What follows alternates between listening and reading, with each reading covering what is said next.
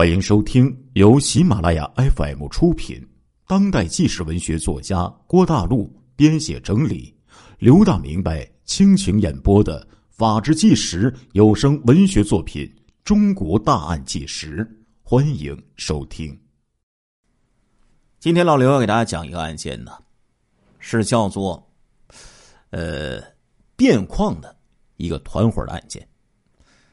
话说呀，才二零零二年二月十一号大年三十那一天，这个变矿啊已经被警方抓获五天五夜了。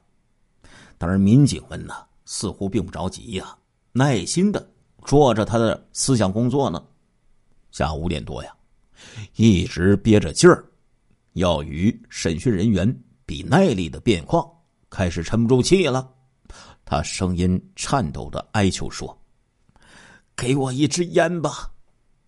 警员刘鑫递上了一支烟，卞矿狠狠的吸了几口，一声长叹：“唉，我败了呀！从一进来，我就做好了挨打的准备，不挨打就交代，真是太窝囊了。我做梦都没有想到啊！”话说，在二零零一年十二月二十七号，河南省临泉县公安局院内呀，停满了白蓝双色的公安警车。皖豫结合部十余个市县公安局刑侦的精英齐聚临泉，共同商议侦破这起系列杀人案件的对策。大家一致认为，这起系列案件的犯罪分子人数比较固定。在两三人之间，作案时间重复，基本上都是在下半夜。选择的目标啊，大多呢是在幺零六国道和幺零七国道两侧、县乡公路沿线的废品收购站、个体诊所以及小卖部等零星的住房。犯罪分子作案的时候啊，无条件入室就挖洞，入室后呢。先用钝器将男人击昏后杀害，然后威逼女性拿钱，并对女性进行猥亵和强奸后杀死，从不留活口。经过并案研讨，与会者勾勒出了犯罪分子的嘴脸。公安部据此要求各发案地的公安机关立足本地，重点排查那些对社会不满。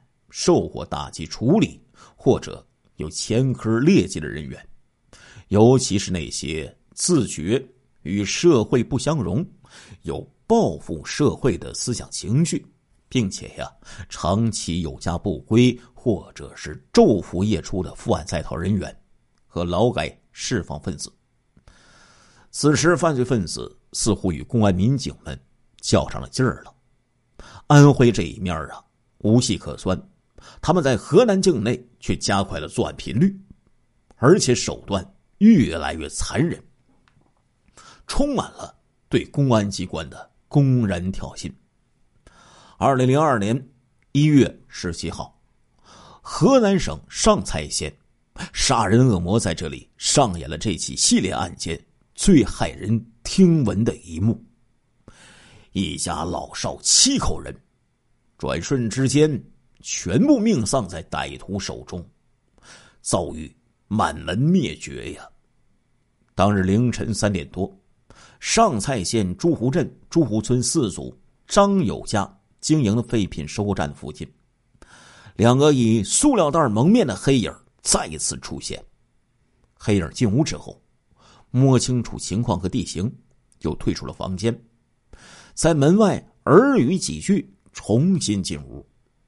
而张家七口人还在梦乡之中，一条黑影就直奔张友两口子，不到两分钟，就采用先是撬棍打头，再割脖子的同样手法，将两个人杀死在了床上。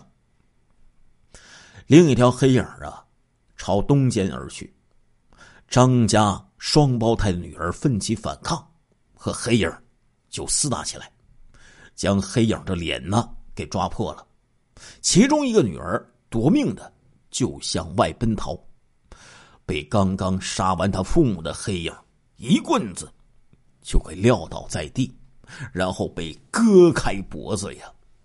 在满屋子浓烈的血腥恐怖之下，里屋的女孩也失去了反抗能力，被黑影轻而易举的给杀害。张友的岳母和儿子一直没敢吭声，但是也未能幸免于难。被黑影用同样的方法杀死。最不幸的是，张友的小女儿虽然蒙着头缩在被窝里不敢动弹，但是仍然被拖了出来。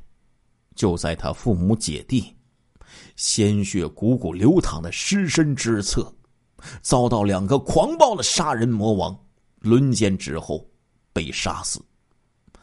临走之前，这两条黑影啊，从张家东翻西找。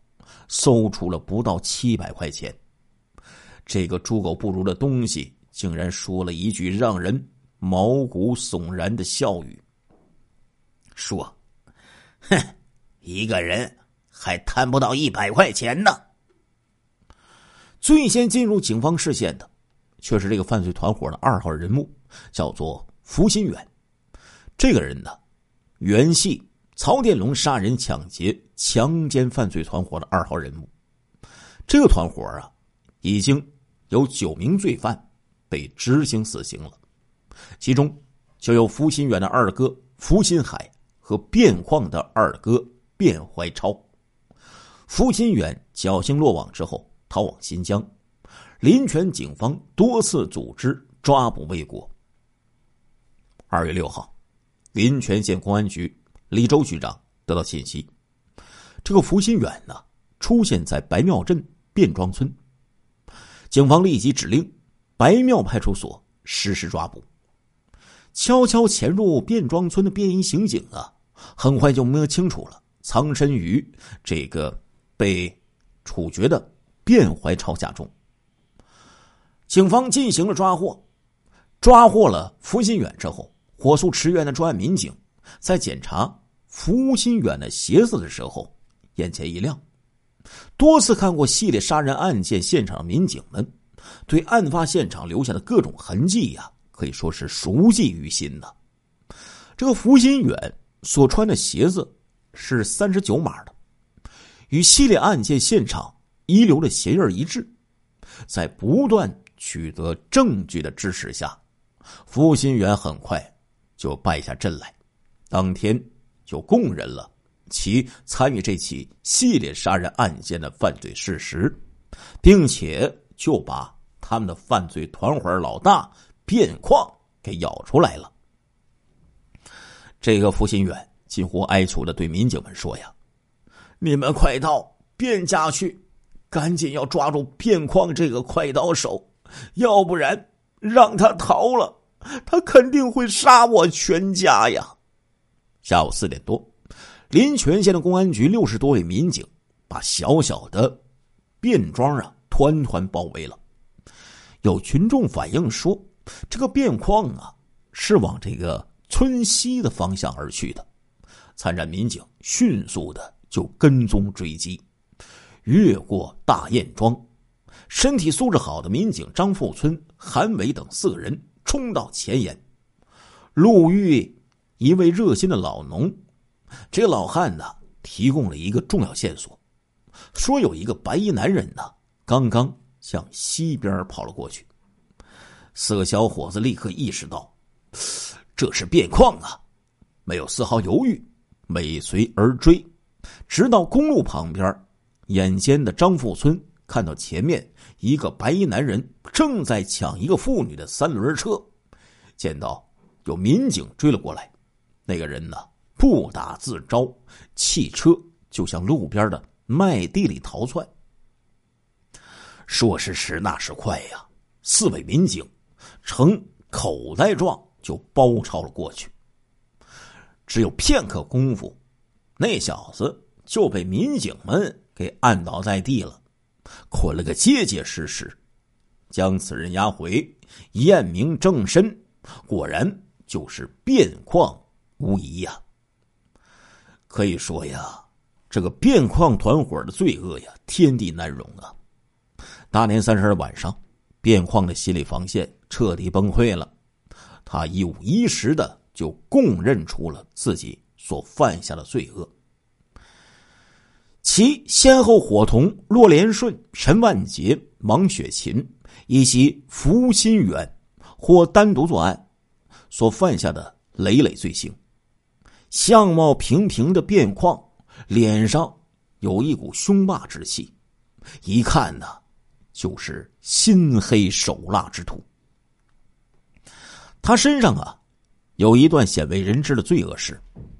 十九岁那年，他就因为盗窃耕牛被判处有期徒刑五年。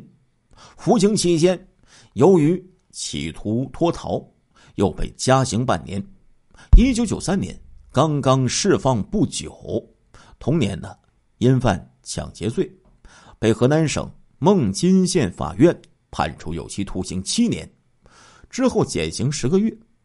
一九九九年底呢，释放。骆连顺和福新远一样，是之前我说的这个曹殿龙团伙批捕在逃的犯罪嫌疑人，与卞矿的二哥有过狼狈为奸的过去。陈万杰虽然是河南人，但是与卞矿呢同在三门峡服刑，互相之间可以说是臭味相投，结为死党。二零零零年的春天呢，卞矿呢到河南省汝州市温泉镇陈万杰家里去玩的时候，就认识了陈童庄的王雪琴。陈万杰骑着摩托车带着卞矿四处闲逛的时候。不慎呢，把这个卞矿的腰给摔坏了。